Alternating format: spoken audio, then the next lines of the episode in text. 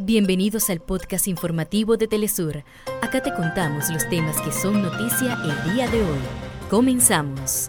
En Brasil se desarrolló la primera reunión sudamericana de diálogo político y de defensa. Representantes de una docena de países abordaron temas vinculados a la paz, seguridad y cooperación regional. Los docentes en Uruguay realizaron un paro nacional y se movilizaron contra el recorte del presupuesto para la educación pública.